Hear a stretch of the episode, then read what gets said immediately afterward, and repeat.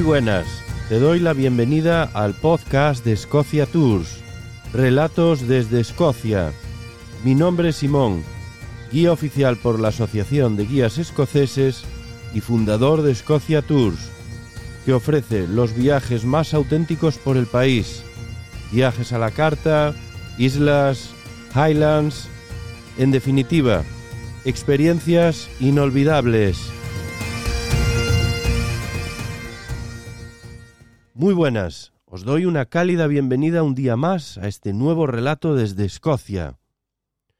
Hoy comenzamos el episodio desde Falkirk, no muy lejos de Edimburgo. Y Falkirk es el hogar de los Kelpis, la escultura equina más grande del mundo. Inaugurada en el 2014, esta escultura con la cabeza de dos caballos de 30 metros de altura se levanta en el Parque Elix, cerca de la autovía M9, y son el monumento y agradecimiento del pueblo escocés al caballo y a la fuerza y gloria que dejó impresa en la herencia cultural e industrial de este país. Pero, ¿qué son los kelpis en realidad? Un kelpie es un espíritu una criatura acuática que es capaz de cambiar de forma y aspecto, muy frecuente en el folclore escocés, y su nombre probablemente derive de las palabras gaélicas escocesas Kailpeag o Kolpag, que significa potro. Los kelpis se dice que merodean ríos, lagos y cursos de agua, normalmente asemejando un caballo. Estos son malevolentes espíritus, y puede que incluso se aparezcan como un pony a la orilla de un río. Son particularmente atractivos a niños y se debe tener mucho cuidado porque una vez a su espalda poseen un poder especial que te atrapa sin poder desmontarte. No hay marcha atrás. Una vez a su espalda, arrastrará al jinete al río y lo devorará como a su presa.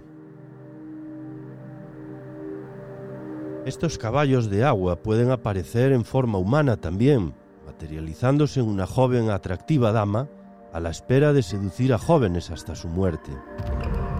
O puede que tomen forma en un humano peludo acechando en torno a un río, listo para saltar sobre confiados viajeros o gente de paso y aplastarlos de forma viciosa.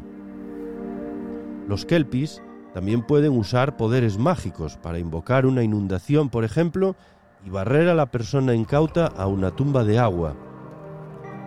El sonido de la cola de un kelpie entrando en el agua se dice que se parece al de un trueno. Si al pasar por un río se escucha un gemido sobrenatural, podría ser un kelpie advirtiendo de una tormenta próxima. Pero hay buenas noticias. Los kelpis tienen un punto débil, y es su brida, brida que es el conjunto de las riendas, las correas o cabalgaduras del caballo. Y aquel que sea capaz de sostener las bridas de un kelpie será capaz de someterlo y ordenar sobre él y otros kelpis. Kelpie cautivo se dice que tiene la fuerza de al menos 10 caballos y la fortaleza y resistencia de muchos más, y por ello es altamente apreciado entre los mortales. Se rumoreaba en tiempos que el clan MacGregor posee una brida de un kelpie que se transmitió a través de generaciones, originaria de un ancestro que la tomó de un kelpie cerca de Loch Slocht.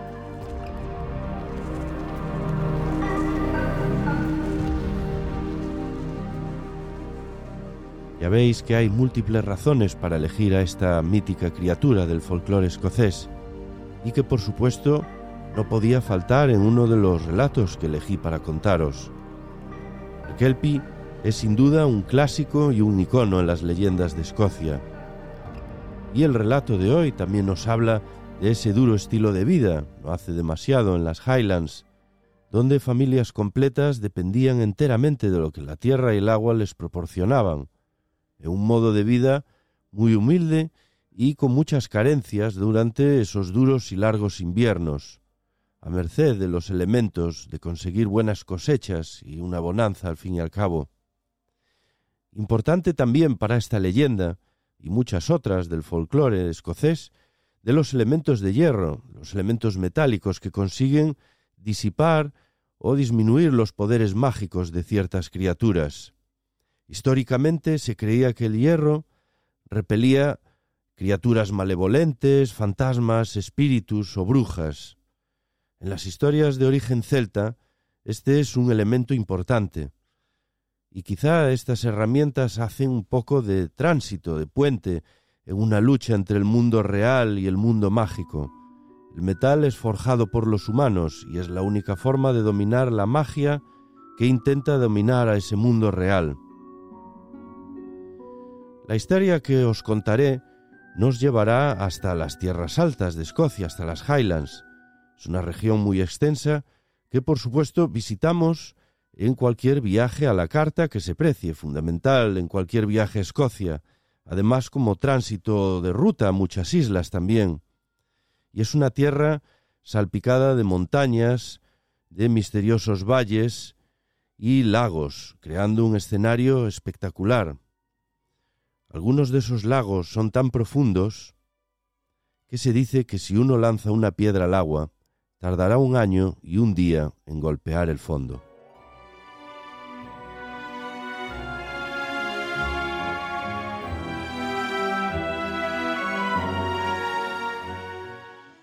Cerca de las profundas y oscuras aguas del lago Ness vivía un joven llamado Kyle. Toda la comida que la familia tenía para comer crecía en una estrecha franja de tierra, entre su casa de campo y las orillas del lago. Kyle había vivido feliz su corta vida de once años, ayudando a sus padres en el pequeño Croft, la casa de campo. Pero un día cercano a Año Nuevo, escuchó a su madre hablar a su padre. Va a llegar la hora de la siembra para primavera. Deberías levantarte mañana temprano, arar los campos y dejarlos listos.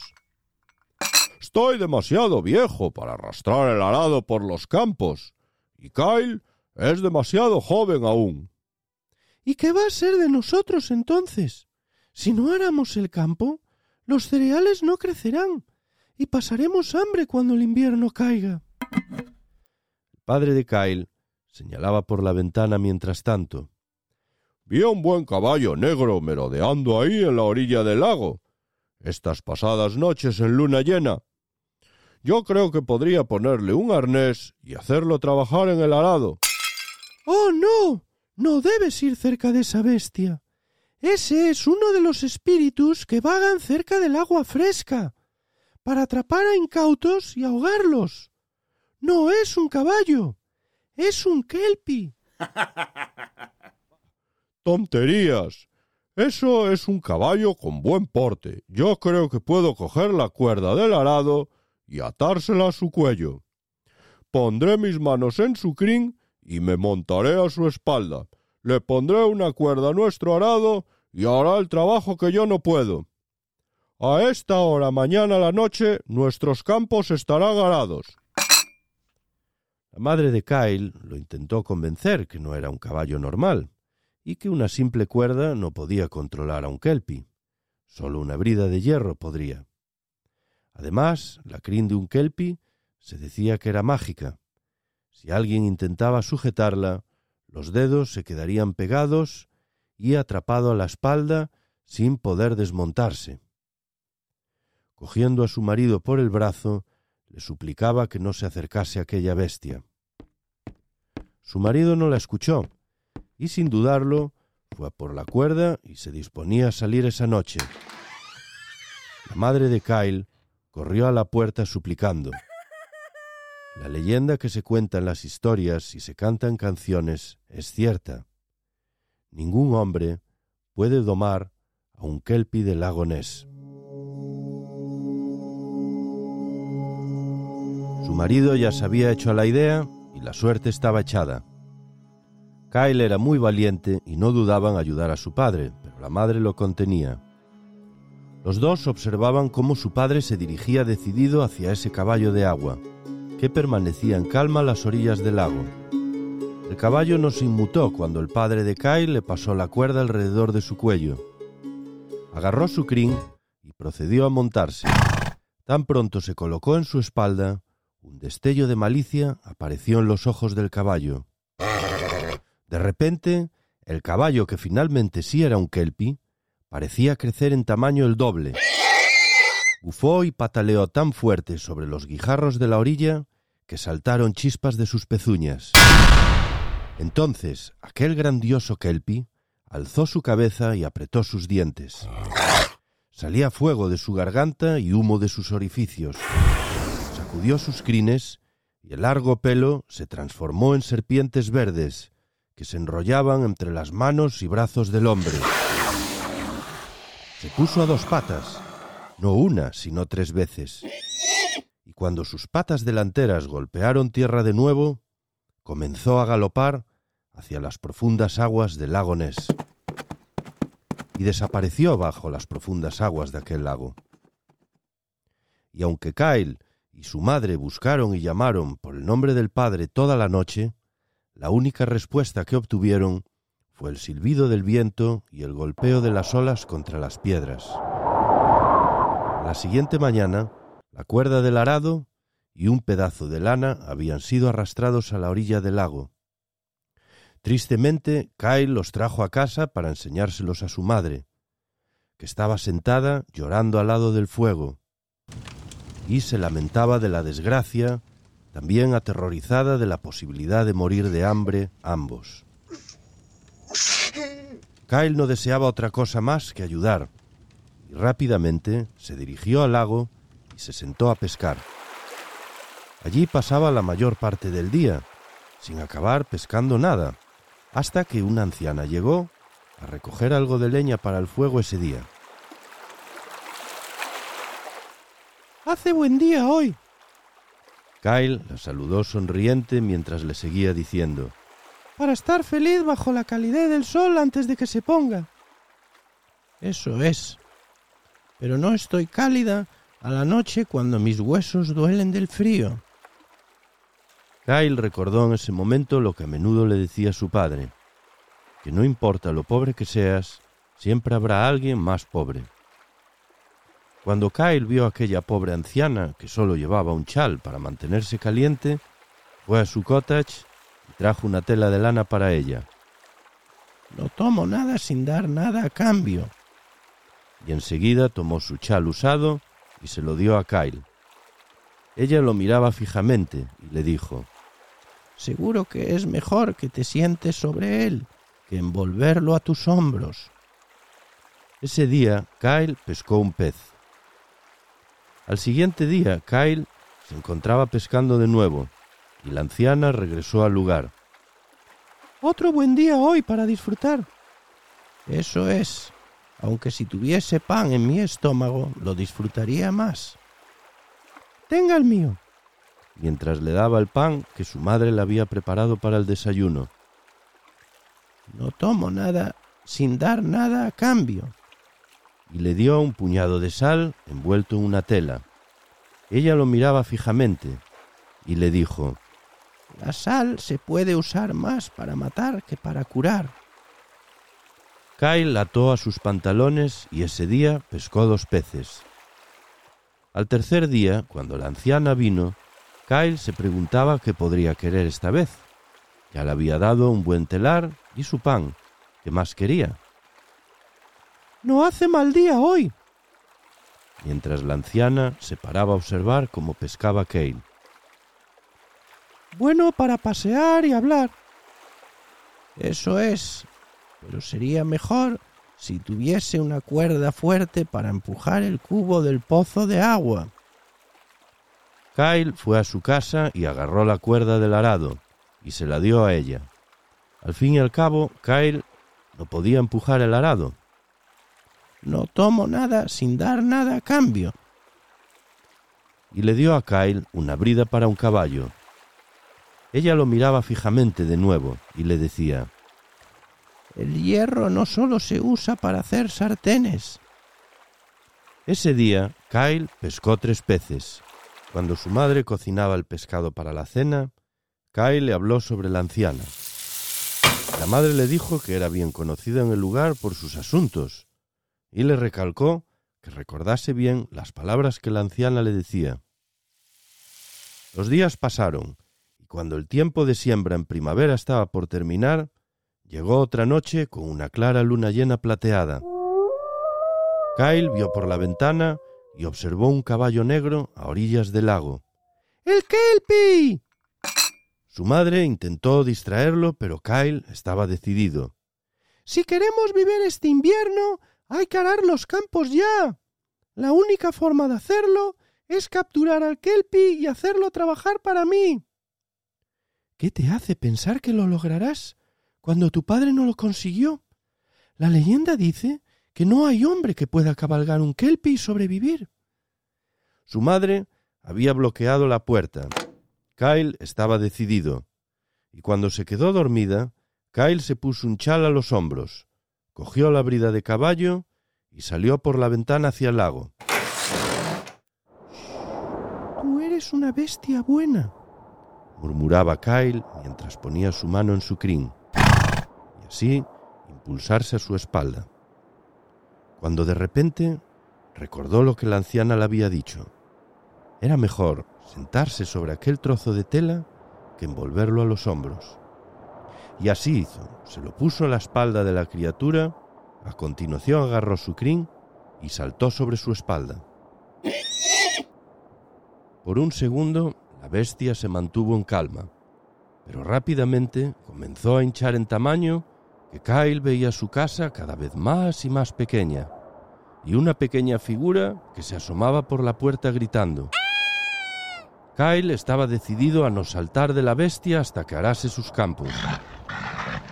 Cuando de repente el Kelpie comenzó a bufar y a sacudir su cabeza, hablando en una terrible voz. Ningún hombre puede montar un Kelpie vivir. Estás condenado como tu padre lo estuvo. No haré lo que me ordenes. Humo y fuego salían de su boca mientras torcía violentamente su cabeza hacia el lago, para así poder cabalgar y hundir a su jinete en el agua. Kyle se inclinó hacia adelante y agarró con más fuerza la crin de la bestia. Debajo de sus dedos notó como el sedoso tacto del pelo se convertía en unas viscosas y gruesas serpientes. Silbando y escupiendo, las serpientes verdes trataban de enrollarse en las muñecas de Kyle. Kyle de repente recordó las palabras de la anciana acerca de la sal y su poder de matar más que curar. Así que agarró el puñado que llevaba enganchado a su pantalón, lo deshizo y salpicó entre las serpientes. Enseguida se marchitaron y desaparecieron. Así que Kyle tomó con más fuerza las riendas de aquellas crines. El Kelpie enloqueció levantando sus patas traseras tres veces sus patas delanteras seis. La bestia tiraba y tiraba para dirigirse hacia el agua. Kyle de nuevo recordó las palabras de la anciana, mencionando que el hierro no solo se usaba para hacer sartenes. Así es que Kyle agarró la brida de hierro, se inclinó hacia adelante y se la enganchó en la boca de la bestia. De repente, el Kelpie se calmó. Llegó a ser domado, justo lo que Kyle quería y de este modo el Kelpie haría lo que Kyle deseaba con tanta determinación. Trotaron hacia el croft y alertó a su madre que tomase prestada la cuerda del vecino. Así lo hizo. Le engancharon el arado al Kelpie para que comenzase a labrar la tierra. Aquella bestia no solo aró los campos de Kale, sino que también aró los campos vecinos por millas y millas alrededor del lago Ness.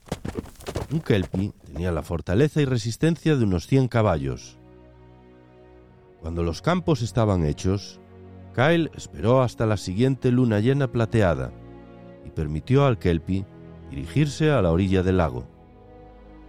Observó cómo se paró delante del agua, pataleó, trotó y se deslizó en las profundas y oscuras aguas del lago. Y esta es la historia del Kelpie de agua del lago Ness. De la leyenda era cierta. Ningún hombre llegó a domar a un Kelpie de agua y solo un niño pudo hacerlo.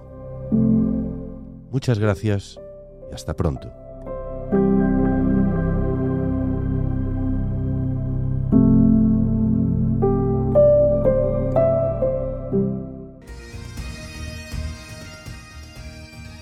Y hasta aquí llega el episodio de hoy en Relatos desde Escocia.